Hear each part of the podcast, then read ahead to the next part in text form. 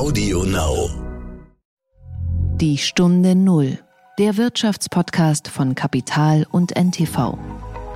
Wir haben gesagt, im ersten Lockdown, wir geben für fünf Wochen alle Zugänge, die wir haben, kostenlos raus an Schulen, die es haben möchten. Wir dachten, dass es sich ein paar hundert Schulen melden werden. Und dann haben wir innerhalb von zwei Wochen 1,9 Millionen Lizenzen rausgegeben. Wir haben super viele andere Tools für Filme, Netflix beispielsweise, für Musik, Spotify oder andere Unternehmen. Aber für Bildung gibt es nichts. Es gibt nicht das eine Unternehmen, was die technologischen Möglichkeiten, die wir jetzt schon haben, nutzt, um Bildung effizienter zu machen. Also haben wir gesagt, das ist unser Ziel.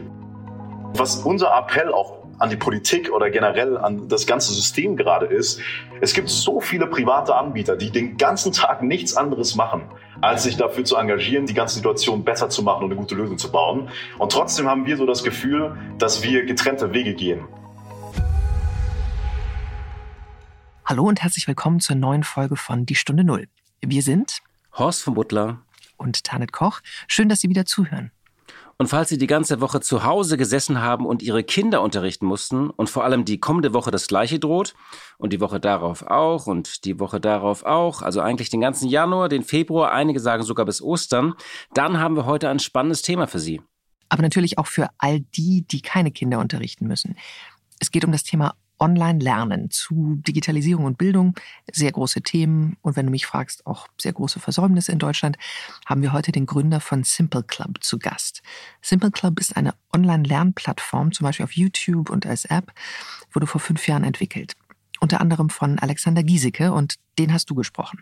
Genau. Und das ist unsere erste Folge am Freitag in diesem Jahr und da schalten wir natürlich auch in 2021 in die derzeitige Parallelwelt namens Börse, wo die Stimmung derzeit ja etwas anders ist als in der Realität. Und wir sprechen dazu mit meiner Kollegin Katja Dofel. Sie leitet dort das Börsenstudio von NTV.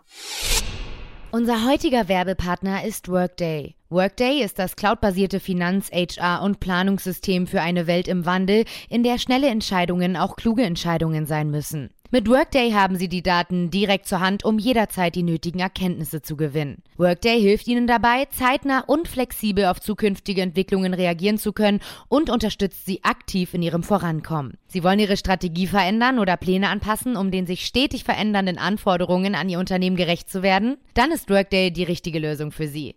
Informieren Sie sich unter www.workday.de. Der Gedanke zum Tag. Tanit, ich sag heute nur Tor 1, 2 oder 3. Du musst dich entscheiden. Friedrich Merz, Armin Laschet oder Norbert Röttgen. Wer wird es und wen wünschst du dir? Du, da ich kein CDU-Mitglied bin und erst recht keine Delegierte, ähm, habe ich keine Wünsche und mangels Glaskugel kann ich dir auch nicht sagen, wer es wird, äh, außer dass es ja ein knappes Ergebnis, glaube ich, wird. Alle drei entstammen dem Landesverband NRW. Und ich glaube, die meisten Chancen, wie gesagt, wenn gleich sehr, sehr, sehr knapp, hat äh, der amtierende Ministerpräsident Armin Laschet. Er liegt in Umfragen konstant hinter Friedrich Merz, aber das sind eben Umfragen und zwar nicht die bei den Delegierten, aber hat da mittlerweile sogar aufgeholt und liegt, glaube ich, gerade gleich auf mit Röttgen. Aber ähm, es gibt so Signale aus der Partei. Kanzleramtschef Helge Braun sprach neulich von ähm, jemand mit Regierungserfahrung, der nötig wäre. Söder lobte dann Laschets gewonnene Wahl in NRW. Da sind viele positive Signale äh, aus ähm, dem, ja, böses Wort Partei-Establishment, das Merz ja äh, gegen sich sieht. Und der gilt für etliche als Spalter. Dazu kommt, es geht um den Parteivorsitz und noch nicht um die Kanzlerkandidatur. Aber März wäre auch für viele eine super Nachricht, nämlich zum Beispiel für die Grünen, für die SPD, für die Linkspartei und im Übrigen auch für Baden-Württemberg, den Landesverband der CDU dort. Da wundert mich aber immer, warum der aktuell so ein Riesengewicht hat, denn die süddeutsche CDU, die ein strukturschwarzes Bundesland an die Grünen verloren hat, glaubt irgendwie trotzdem noch besser zu wissen, wer aus Wählersicht am Ende punkten kann. Am Ende geht es tatsächlich darum, wer gewinnt künftig für die CDU die Wahlen. Die interessanteste Dynamik für die Partei, äh, die Parteienlandschaft und auch die Wahl insgesamt brächte tatsächlich Friedrich Merz, der auch rhetorisch und programmatisch dieses Vakuum füllen soll, das unter Angela Merkel für viele gefühlt entstanden ist. Ich denke, er hat äh, eine große Schwäche. Er wird immer schlecht beraten. Das hat, hat sich im letzten Jahr auch gezeigt. Und er hat oft eben seine Nerven nicht im Griff und dann auch das, was er sagt. Die Herausforderung ist ja, dass durch diesen quälend langen Prozess der Nachfolgesuche von Merkel, erst AKK und dann jetzt ein Jahr dieses Interregnum und dieses ewige Warten und die Verschiebung, diese Frage der Neuausrichtung der CDU gleichzeitig irgendwie ein bisschen eingefroren, aber auch unglaublich aufgeheizt und aufgeladen wurde. Also diese Frage der Kontinuität, ähm, den Kurs der Mitte oder wieder den Bruch mit der Ära Merkel und äh, die CDU wieder so ein bisschen nach rechts zu verschieben. Beides leidet jetzt unter einer wahnsinnig aufgestauten Logik, die jetzt nur darauf wartet, endlich ihre Beweisführung anzutreten, dass unter Merkel entweder alles falsch oder eben alles richtig gelaufen ist. Meine Befürchtung ist, egal wie es ausgeht, man wird enttäuscht, denn es gibt weder Zauberstäbe noch Zeitmaschinen für Parteien. Nur eines scheint mir klar, wenn die CDU jetzt glaubt, ihr Programm als Selbsttherapie und Sinnsuche zu machen, also eine Art Rückabwicklung und so weiter, dann wird sie irgendwann enden wie die SPD. Das hat die nämlich in den letzten acht bis zwölf Jahren gemacht. Das war eine einzige Wiedergutmachung der Agenda 2010. Ich denke, Parteien müssen immer nach vorne denken und handeln und nicht zurück und das spüren die Wähler auch. Also die Sorge könnte dir Jens Spahn nehmen, der sozusagen ambitionierteste aller Nicht-Kandidaten, der im Hintergrund von Armin Laschet trotz Dementi irgendwie seine Chancen schon auslotet, was denn mit einer Kanzlerkandidatur sei. Stand jetzt äh, dementiert er das zwar, aber es ist ja bekannt, dass er da nach höherem strebt wenn der eines ist, dann, dann de facto ein Treiber nach vorn. Interessant wäre normalerweise bei solchen Parteitagen natürlich der Parteitagseffekt als solch. Also wer, wer schafft es tatsächlich, die Stimmung für sich zu gewinnen und mit einer großartigen Rede sozusagen den Saal zum Kochen zu bringen. Das allerdings ähm, wird beim digitalen Parteitag verdammt schwierig. Und da bin ich gespannt, wie sich die Kandidaten darschlagen. Wir haben ja mittlerweile schon Erfahrung mit diversen digitalen Parteitagen und da sehr unterschiedliche Ergebnisse erlebt. Interessant wird auch sein, die Junge Union, die ja eine gewisse Mobilisierungskraft hat und eher so im Märzlager steht. Aber mir sagte mal ein äh, senioriges Mitglied ähm, der CDU, dass er Friedrich Merz den sogenannten James Dean-Effekt ähm, zuschreibt. Oh je, ist aber ein gewagter Vergleich, James Dean. Insofern schon, aber er ist irgendwie ganz stimmig. Der James Dean-Effekt laut diesem CDU-Politiker sieht so aus, dass Friedrich Merz politisch so früh gestorben ist, dass es zur Legendenbildung gereicht hat, insbesondere bei der Jungen Union. Das ist tatsächlich äh, eine sehr interessante These. Ja, Jens Spahn hast es gesagt. Ich glaube, der hat mehr Anrufe innerhalb der Partei in den vergangenen Wochen gemacht, als Anrufer bei seiner Impfhotline durchgekommen sind. Aber auch bekommen. Ich glaube, der bekommt auch eine Menge Anrufe. Das kann auch sein. Das kann auch sein. Aber die Rede ist tatsächlich ein, ein wichtiger Effekt. Also äh, eine Rede, bei der es so richtig knistern kann. Die letzte hat ja Friedrich Merz übrigens vergeigt bei der letzten Wahl. Die war ja wirklich eine Katastrophe. Aber auf Parteitagen kann man eben Stimmungen erzeugen und auch Stimmungen drehen. Bei der SPD kann man da sogar Parteichefs stürzen. Das haben wir in den 90er Jahren erlebt. Da fehlt eben jetzt irgendwie auch das, was Politik ausmacht, also dieser Bierzelt- und Marktplatzeffekt. Also vielleicht gibt es ja Überraschungen. Spannend wäre auch, finde ich so ein bisschen, hat sich erst in den letzten Wochen in meinem Kopf so herausgeschält. Norbert Röttgen, das wäre irgendwie weltgewandt und smart und Markus Söder als Kanzlerkandidat. Weiß auch nicht, hätte auch nie gedacht, dass ich darauf komme, aber fände ich auch gar nicht so schlecht. Und dann würde Markus Söder ab September die neue große Koalition anführen, denn das wäre ja Schwarz-Grün auch dann die neue große Koalition. Die Stunde Null. Das Gespräch. Wir kommen zu unserem heutigen Gespräch. Wie gesagt, das Thema Online-Lernen und digitale Bildung ist eines der zentralsten, die es in diesem Land gibt. Und eines, was genauso wie das Impfen alles in allem etwas schleppend und stockend verläuft. Auch hat man sich aber gefragt, warum sich so manche Schulen nicht besser vorbereitet haben. Es ist schon vieles besser als im Frühjahr. In vielen Schulen gibt es jetzt zum Beispiel eine Schulcloud oder regelmäßige Videokonferenzen. Im Frühjahr war es ja so, dass ja so mancher Lehrer einfach nur mal, also einmal in der Woche irgendwie die Aufgaben äh, verschickt oder gesagt, man soll die sich in der Schule abholen und hat ansonsten den Garten umgegraben oder das Haus renoviert. Das ist jetzt natürlich anders. Man hat schon eine gewisse Regelmäßigkeit und digitale Prozesse, aber die Last des Unterrichtens liegt dennoch auf den Eltern. Und es gibt immer noch eine zu große Verunsicherung, finde ich, welche Tools, welche Software man zum Beispiel nutzen darf. Und dazu sprechen wir mit einem deutschen Startup, das stark gewachsen ist. Simple Club, gegründet 2015, Online-Lernplattform auf YouTube zu diversen Fächern wie Deutsch, Biologie, Mathematik. Kernidee, Nachhilfe mit Videoformaten locker gestalten, das Thema so erklären, wie man es auch einem Freund erklären würde. Und Tutoren sind oft Studenten, die aufgesplittert sind in Fächerkanäle. Also insgesamt gibt es mehr als 3000 Lernvideos und 10.000 Übungsaufgaben für insgesamt elf Fächer ab der achten Klasse und für jedes Bundesland. Die Videos sind zahlreich und inzwischen ziemlich erfolgreich. Und was als YouTube-Projekt zweier Schüler begann, soll jetzt mit Hilfe eines Millioneninvestments auch zum internationalen Erfolg werden. Also es geht um einen siebenstelligen Jahresumsatz, einen sechsstelligen Gewinn nach eigenen Angaben. Ähm, sie sind seit 2018 profitabel und seit Oktober 2020 auch von Holzbrink Ventures als Investor unterstützt. Und die Gründer sind Alexander Giesecke und Nikolai Schork aus Moosbach in Baden-Württemberg. Beide sind Mitte 20. Der Markt für Online-Lernprogramme wie Sofa, Tutor, Anton oder eben Simple Club erobert derzeit diesen Markt. Der wird so auf eine Milliarde Euro geschätzt in Deutschland. Der Vorteil ist, Sie sagen, sie sind günstiger und flexibler zugänglich. Und mit diesem verstärkten Homeschooling durch Corona können sie zudem auch stärker von Lehrern direkt in den Unterricht eingebunden werden. Die Ambitionen für den Lernmarkt sind groß und auch sehr umkämpft. Vorbild ist übrigens die indische Lern-App Byju's. Ich hoffe, ich spreche das richtig aus. Byju's, die ist neun Jahre nach der Gründung mit gut 11 Milliarden Dollar bewertet. Da gibt es also reichlich Aufholpotenzial, aber auch Simple Club hat immerhin schon eine Million Nutzer im Monat und 400.000 App-Nutzer.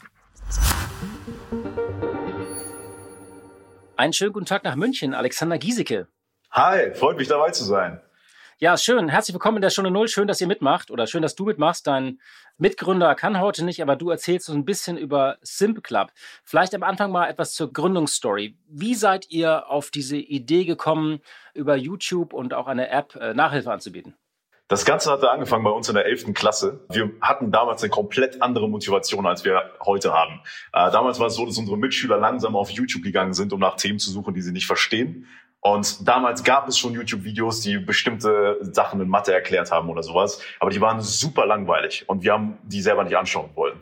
Also haben wir gesagt, ey, da ist eine Lücke, wir, wir machen mal die coolsten Mathe-Nachhilfe-Videos auf YouTube. das war so das erste Ziel. Das hat überhaupt nicht funktioniert für sechs Monate. Wir hatten irgendwie nach sechs Monaten so zehn Dollar auf YouTube verdient, äh, wollten auch eigentlich schon aufhören, weil wir daran keinen großen Erfolg gesehen hatten. Aber dann ist etwas passiert, was bis heute tatsächlich auch unsere Motivation ist. Wir haben das erste Mal Feedback von Leuten bekommen, die wir nicht selber kannten. Also nicht von Mama irgendwie das Lob auf YouTube, sondern keine Leute, Freunde, die, die, sagen, toll, was du da machst, nicht? genau, sondern wirklich fremde Leute, die uns dafür gedankt haben, dass wir ihr Abi retten. Oder auch persönliche Nachrichten. Das wurde auch ziemlich heftig. Wir hatten Briefe bekommen. Ein Brief war sogar von äh, einem Blinden, der uns gesagt hat: Ey, durch eure Videos, ich höre mir die an, ich bin wieder motiviert zu lernen. Ich habe richtig Lust, das Beste aus mir rauszuholen. Und das war der Punkt, wo wir gesehen haben, okay, wir verdienen jetzt gerade kein Geld damit, aber wir schaffen einen riesigen Wert. Und wir wollen das unbedingt weitermachen, weil wir uns sicher sind, dass wir irgendwann da was Größeres draus bauen können. Also haben wir dann weitergemacht, das am Anfang noch auf weitere YouTube-Channels ausgebreitet, aber dann 2016, als wir auch schon drei Millionen Abonnenten auf YouTube hatten, uns entschieden, weg von YouTube zu gehen als Hauptfokus, sondern eine eigene Plattform zu gründen. Der Grund war nämlich, wir haben gemerkt, wie viele Leute schon Simple Club nutzen zu dem Zeitpunkt. Aber wir haben gesehen, die Zukunft der Bildung kann nicht auf einer Unterhaltungsplattform stattfinden. Äh, wir haben super viele andere Tools für Filme, Netflix beispielsweise, für Musik, Spotify oder andere Unternehmen. Aber für Bildung gibt es nichts. Es gibt nicht das ein Unternehmen, was die technologischen Möglichkeiten, die wir jetzt schon haben, nutzt, um Bildung effizienter zu machen. Also haben wir gesagt, das ist unser Ziel. Und das war dann quasi 2016 der Start und bis heute haben wir das weiter ausgebaut, sind zu einem Technologieunternehmen mit jetzt aktuell 70 Mitarbeitern geworden, wurden 2018 dann auch profitabel und haben jetzt äh, letztes Jahr, Ende letzten Jahres, die erste Finanzierungsrunde auch äh, mit Holzbrink Ventures, also mit HV Capital gemacht. Das war dann der große Ritterschlag. Wie sind denn insgesamt so eure Zugriffszahlen? Wie viele Schülerinnen und Schüler nutzen eure Tools? Wir haben mindestens eine Million Unique Users jeden Monat. Zu manchen Zeiten wie Abiturzeiten sind es auch weit mehr, weil dann auch noch die YouTube-Zahlen nach oben gehen. Und wenn man mal wirklich alle Video-Views zusammennimmt, dann wurden unsere Videos schon über 400 Millionen Mal aufgerufen. Wahrscheinlich zwischen so 450 Millionen. Wie stark hat denn jetzt die Nachfrage nach digitaler Nachhilfe in der Pandemie zugenommen? Seid ihr da auch so ein bisschen so ein Seismograph äh, dieser ganzen Infektionswellen? Also, dass es immer steigt sozusagen. Je mehr Lockdown, desto mehr Nachhilfe? Oder ist das stetig angestiegen? Wie war so die letzten 10, 12 Monate für euch? Also im ersten Lockdown war es heftig. Wir hatten dreifache äh, Nutzerzahlen in einem Monat plötzlich. Wir haben aber auch im ersten Lockdown ziemlich schnell reagiert, um kostenlose Zugänge für unsere App rauszugeben. Also kurz zum Verständnis, auf unserer App haben wir ein Freemium-Modell. Das heißt, man hat super viele Inhalte wie Videos schon kostenlos und Sachen wie Übungsaufgaben. Dafür gibt es eben ein äh, Premium-Abonnement. Wir haben gesagt, im ersten Lockdown, wir geben für fünf Wochen alle Zugänge, die wir haben, kostenlos raus an Schulen, die es haben möchten. Und wir dachten, wir dachten, dass es sich ein paar hundert Schulen melden werden. Und dann haben wir innerhalb von zwei Wochen 1,9 Millionen Lizenzen rausgegeben. Und nichts davon haben wir aktiv rausgegeben, sondern alles wurde angefragt. Wir wurden so überflutet von Nachrichten, dass wir den Prozess automatisieren mussten, weil ansonsten Mitarbeiter von uns die ganze Nacht da gesessen sind und einfach nur Zugänge rausgegeben haben. Also ihr wurdet praktisch äh, überrannt und jetzt im zweiten Lockdown, der ja auch immer länger wird, steigt es immer noch an oder wie ist im Moment die Nachfrage? Genau, also es steigt stetig an. Es ist jetzt nicht mehr so ein heftiger Boost wie am Anfang auf jeden Fall. Aber für uns ist auch gar nicht so wichtig, dass wir irgendwie auf einen Schlag super viele Nutzer reinbekommen, sondern wir haben das Ganze eher als Zeichen gesehen, dass wir unser Geschäftsmodell und auch unseren Fokus switchen müssen. Davor war Simple Club eher so ein Produkt im Nachmittagsmarkt. Man hat es so nach der Schule benutzt, um seine Hausaufgaben zu machen oder auf Klausuren zu lernen. Und dann mit Corona wurde diese Nutzung immer weiter nach vorne gerückt im Tagesablauf. Das heißt, Schüler haben angefangen, es plötzlich vor Büchern zu nutzen oder Lehrer haben angefangen, das im Unterricht zu verwenden oder auch im Lockdown über Distanzunterricht unsere App zu verwenden. Und das hat uns gezeigt, dass wir diese ganze App, die wir jetzt inzwischen anbieten, noch viel besser darauf ausrichten müssen, diese Grundlage der Wissensvermittlung zu bieten. Und das war so der Fokus der letzten, ich würde sagen, sechs bis acht Monate bei uns. Welche Fächer werden am stärksten nachgefragt? Ganz klar Mathe. äh, danach kommt Biologie, dann Physik und Deutsch ungefähr auf gleichem Level, Chemie und dann kommen die restlichen Fächer. Und euer USP ist, dass ich dann mal richtig verstanden habe, ihr wollt nicht langweilig sein, das ist immer stark unterhaltend, auch in der, so einer Jugendsprache ein bisschen. Äh, es gibt ja auch YouTube-Videos, wo Menschen einfach vor einem Whiteboard stehen und Chemieformeln da ranmalen oder den Satz des Pythagoras erklären. Ihr macht das spielerischer.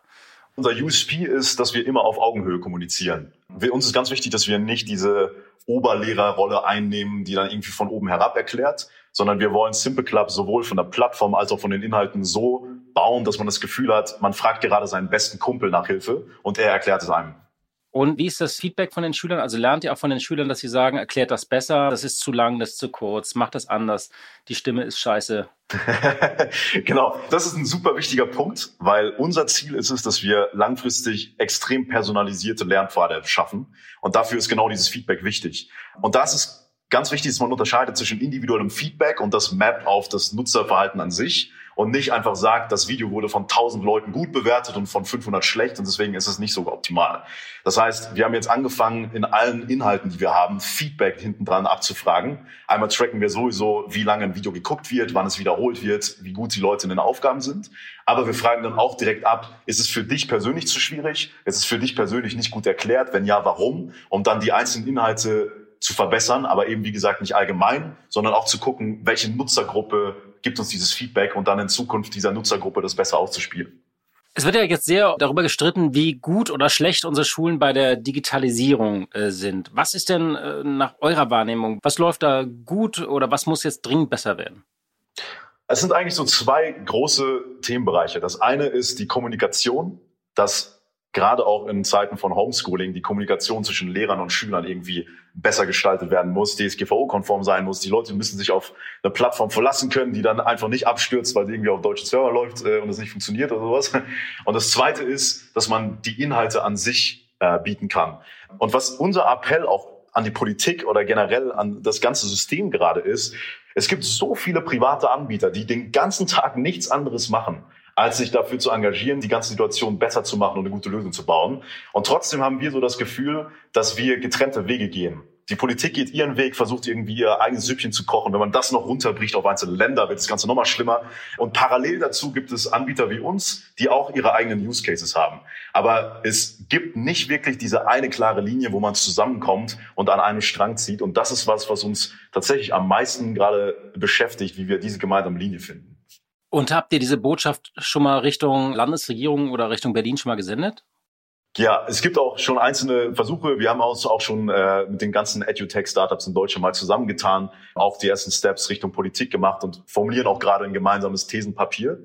Diese Steps gibt es, aber es ist noch super, super klein und im Hintergrund. Und wir würden uns natürlich wünschen, jetzt wo das Thema so omnipräsent ist, dass man dieser ganzen Entwicklung von auch privaten Anbietern gemeinsam mit der Politik ein bisschen mehr Gewichtung gibt und Wertschätzung, dass so viele Lösungen eigentlich schon existieren, die man einfach verwenden könnte.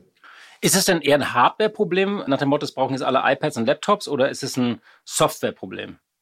Es kommt darauf an, welche, welches Problem man lösen möchte. In Dingen wie Wissensvermittlung ist es, glaube ich, kein Hardware-Problem. Denn selbst wenn man alle mit iPads ausstattet, fehlen immer noch die Inhalte. Es wäre natürlich die beste Situation, wenn alle die perfekten Hardware-Instrumente hätten, plus die perfekte Software, die darauf läuft. Aber wenn man wirklich von, von Bildung und Wissensvermittlung an sich spricht, ist diese Lösung, wie Wissensvermittlung auf Devices oder auch in Kombination mit einem Lehrer stattfinden kann, eigentlich das größere Problem.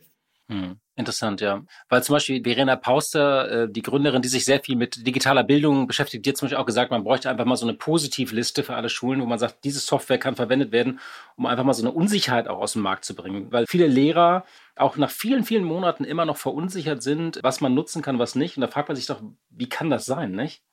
Absolut. Man muss sich das auch vorstellen. Am Anfang, das haben wir auch mitgekriegt, als das Ganze losgegangen ist, gab es überhaupt keine Hilfestellung für Lehrer. Dann plötzlich, als man gemerkt hat, okay, warte mal, es gibt ein riesiges Problem hier gerade, kamen alle möglichen Anbieter, auch wir, auf die Idee, Newsletter zu bauen, Leute an die Hand zu nehmen und so weiter. Wir hatten wirklich was Gutes damit vor. Das hat aber wiederum den Effekt erzeugt, dass Lehrer überflutet wurden mit Angeboten und Richtlinien und allem Möglichen, dass sie fast wie paralysiert waren. Und deswegen bin ich auch komplett der Meinung von Verena, dass man so eine Art Whitelist bräuchte an Tools für verschiedene Use Cases, wo Lehrer sich einfach komplett äh, ohne sich Sorgen machen zu müssen, dran bedienen können. Wir haben nämlich auch gemerkt, als wir im ersten Lockdown die Zugänge rausgegeben haben, es hat auf sehr viel Zuspruch gestoßen. Aber viele haben auch Kritik geäußert, dass sie gar nicht wissen, ob sie es nutzen dürfen und deswegen nicht genutzt haben, obwohl es super hilfreich gewesen wäre. Und das hätte man durch so eine Art Whitelist auf jeden Fall verhindern können. Wie geht denn jetzt äh, die Reise für euch weiter? Sagt ihr, es geht nur darum, neue Sachen zu erklären oder arbeitet ihr an ganz neuen Produkten, neuen Fächern? Woran arbeitet ihr gerade? Seit dem ersten Lockdown haben wir verschiedene Phasen, die wir durchlaufen. Die erste Phase war einfach die kostenlose Zugänge, wo wir gesehen haben, okay, die Nachfrage ist gigantisch. Das war für uns der Trigger, darüber nachzudenken, wie wir das Produkt an sich verbessern. Das heißt, die letzten Monate haben wir viel da rein investiert, eine neue App-Version zu starten, wo nicht einfach nur Videos drin sind und Übungsaufgaben als Aneinanderreihung, sondern das Ganze viel mehr als Wissensnetz funktioniert. Das heißt, man kann die App einfach nutzen, um sich Wissen anzueignen und die App sagt einem, was man als nächstes tun muss. Dazu haben wir auch einen Lernplan entwickelt, äh, wo man einfach nur das Datum und das Thema der Klausur einträgt und dann baut der Lernplan einem genau den Plan runter mit den ganzen Inhalten, die man braucht für die nächste Klausur. Das kann man verwenden sowohl für Offline als auch Online-Unterricht. Und jetzt der letzte Step bei uns ist, dass wir gemerkt haben, das Ganze findet viel Zuspruch bei Schülern als auch bei Lehrern, aber unser Produkt ist noch nicht dediziert für den Einsatz im Unterricht äh, gebaut gewesen. Und das ist tatsächlich auch was, woran wir diese Woche arbeiten. Wir wollen jetzt einen Lehrerzugang bauen, wo Lehrer komplett barrierefrei und ohne Payment-Schranke für ihre ganzen Klassen diese Lernpläne nutzen können, die weitergeben können und alle Schüler damit unterrichten können. Und was ist dann das Geschäftsmodell? Wollt ihr das dann werbebasiert machen? Ihr setzt ja eigentlich sozusagen auf Bezahlzugänge, wenn ihr jetzt alles frei macht. Klar, ihr sammelt dann natürlich äh, Adressen erstmal ein oder Daten. Das äh, kennt man ja auch eigentlich, dass man erstmal Daten, Daten, Daten braucht. Aber was ist denn auf Dauer euer Geschäftsmodell, wenn alles frei ist? Das ist eine wichtige Unterscheidung. Unser generelles Geschäftsmodell ist, wir haben Videos for free und wenn du Übungsaufgaben, Zusammenfassungen möchtest oder Lernpläne, dann gibt es eben Simple Club Unlimited.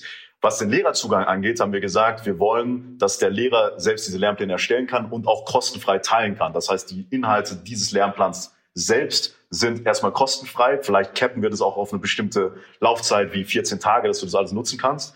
Aber uns geht es vielmehr darum, das ist auch was, wo wir jetzt äh, unsere Core Values mal definiert haben. Wir wollen mit Simple Club Bildung demokratisieren. Und wir haben es geschafft, 2018 mit einer App, die noch lange nicht auf dem Level war, wo sie jetzt ist, profitabel zu werden. Wir haben gesagt, wir wollen immer Value First gehen und accessible bleiben. Und wir werden auf jeden Fall immer einen Weg finden, daraus ein Geschäftsmodell zu machen, was funktioniert. Das ist auf jeden Fall unsere aktuelle Meinung und das wird auch in Zukunft so bleiben, wobei wir in Zukunft noch viel verstärkter auch mit der Politik zusammenarbeiten wollen, weil wir glauben, es macht am Ende, wenn man auf 15, 15 Jahre denkt, keinen Sinn, dass der ganze Zugang nur von Privatpersonen getragen wird. Und deswegen glauben wir, wir müssen auch irgendwie den Weg in die Schulen schaffen.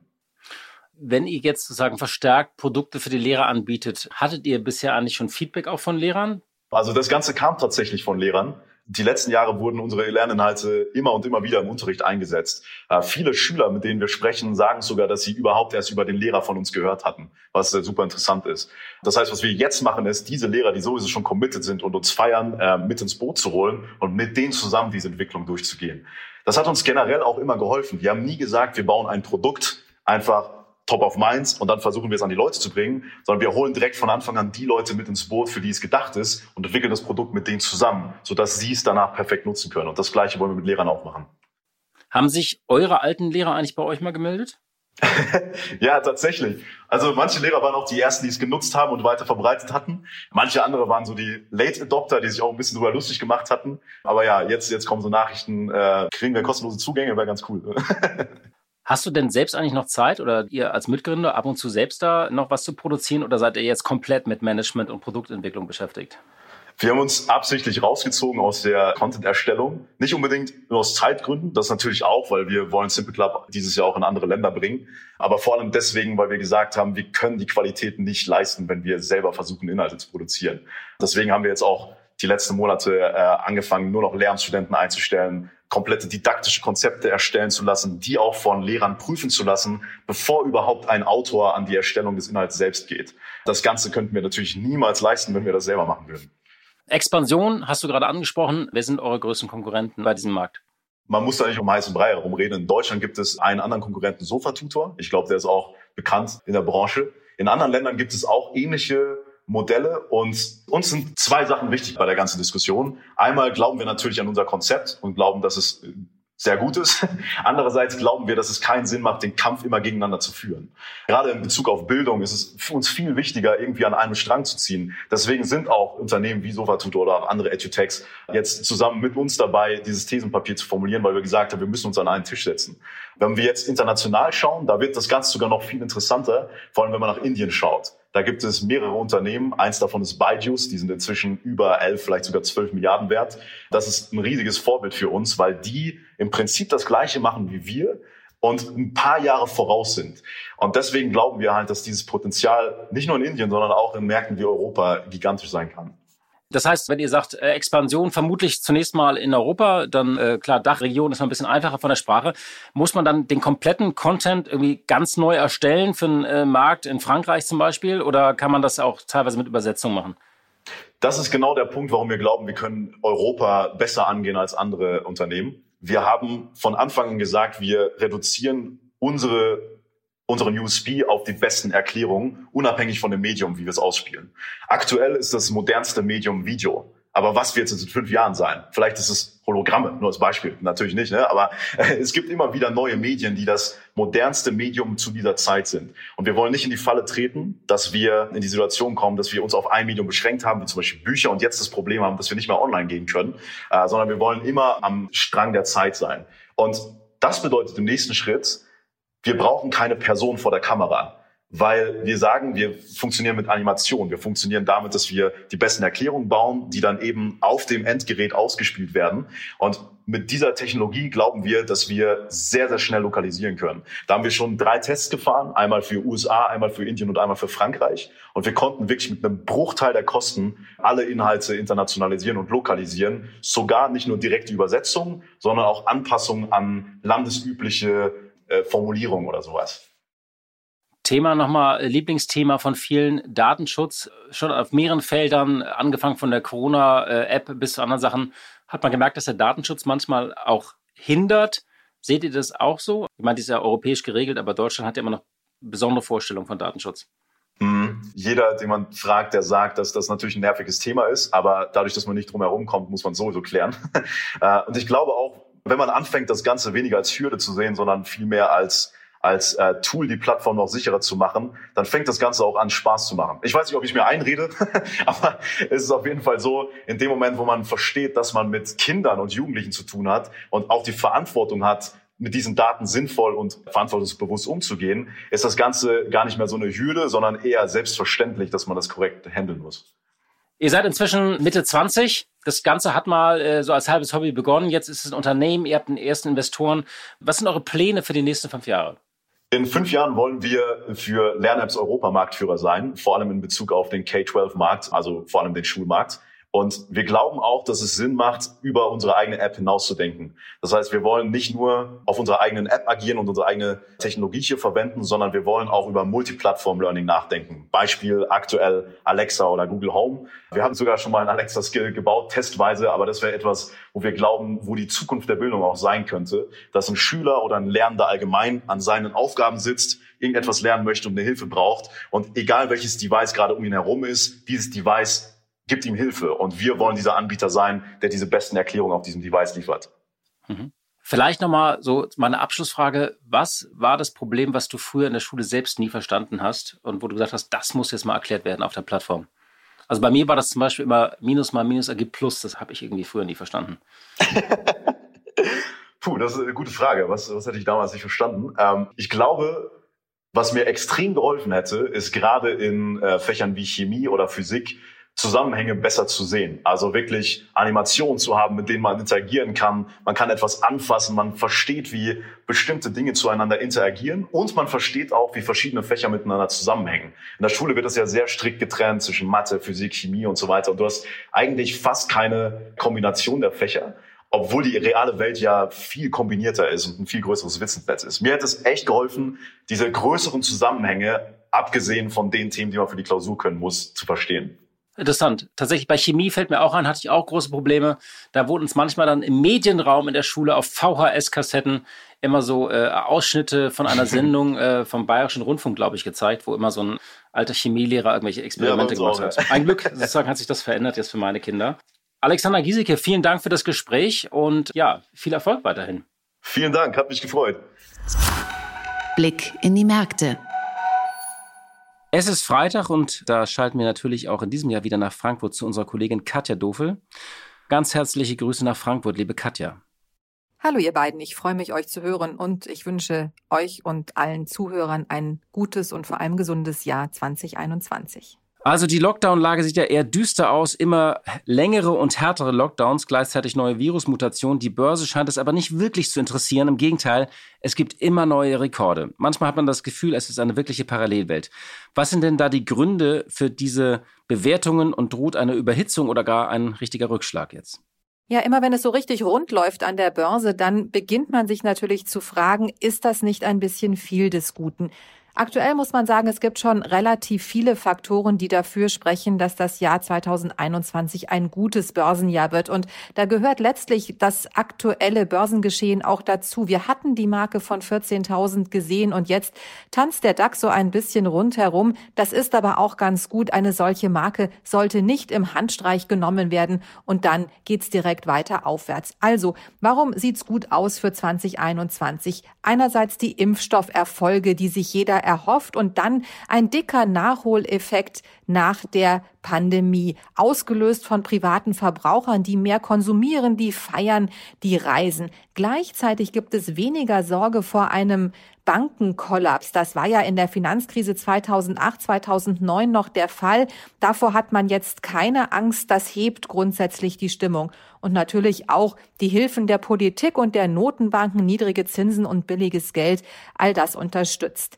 Der amerikanische Finanzmarktforscher Ed Yardeni sieht immer noch goldene 20er Jahre vor und so wie im vergangenen Jahrhundert, als ausgerechnet nach dem Schrecken des Ersten Weltkrieges und drei Wellen spanischer Grippe die goldenen 20er folgten.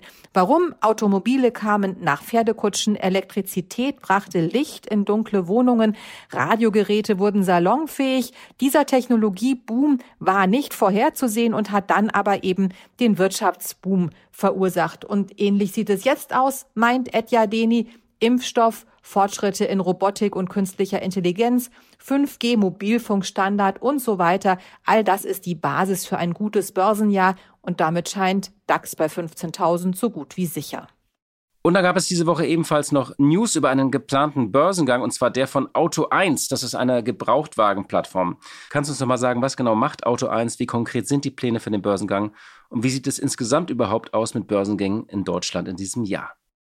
Ja, dieser geplante Börsengang von Auto 1, der passt voll ins Bild eines guten Börsenjahres 2021. Es ist nämlich nicht der einzige Börsengang, der in der Pipeline ist. Analysten rechnen damit, dass dieses Jahr ein starkes Jahr mit Börsengängen wird. Zwölf bis 15 Unternehmen dürften in Deutschland aufs Parkett kommen.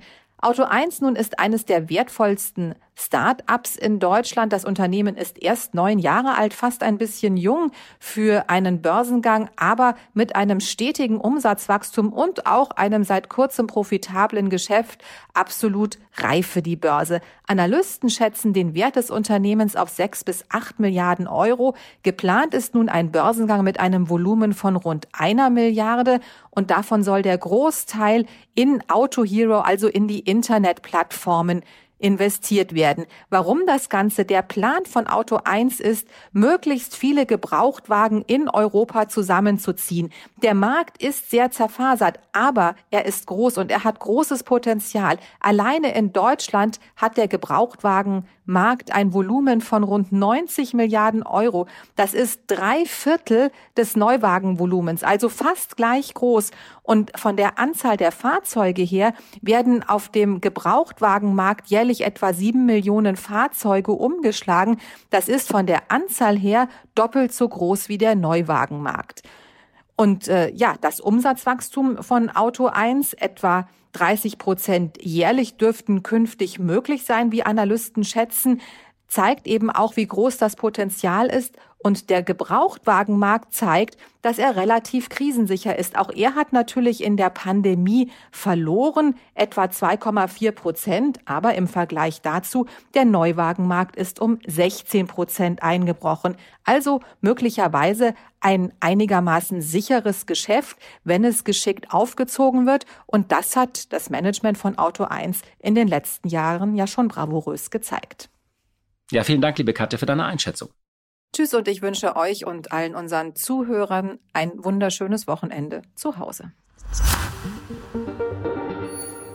Tanit, seit Jahresanfang haben unsere Wettertiefs, ich weiß gar nicht, ob du es wusstest, die Wettertiefs und Wetterhochs auch Namen mit Migrationshintergrund. Gerade hat Tief Achmed über uns getobt. Es gibt da eine Initiative, die will mehr Vielfalt für das Wetter, für meteorologische Hochs und Tiefs sollen künftig eben auch Namen zum Einsatz kommen, die auf einen Migrationshintergrund verweisen. Ohne Migrationshintergrund bin ich da total dafür. Ich glaube, es gab auch schon mal ein Tief Tarnet.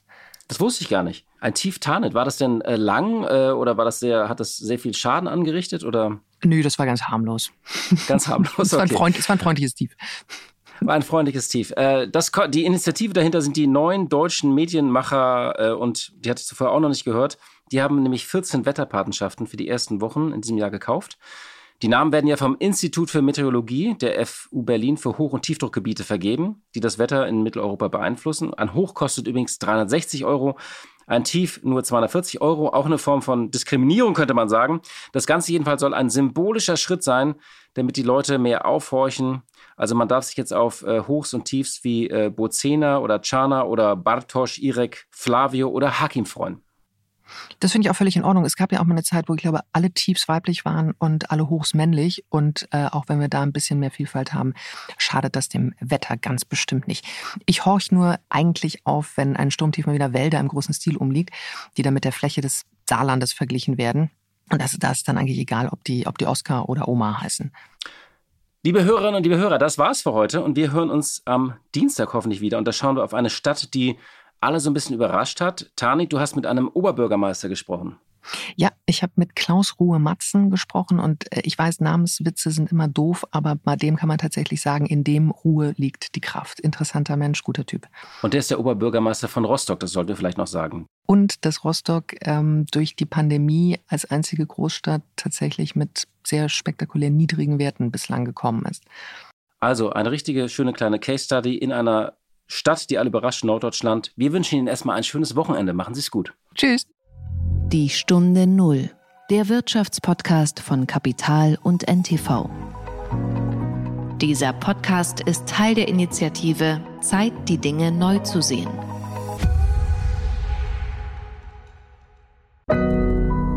Audio Now.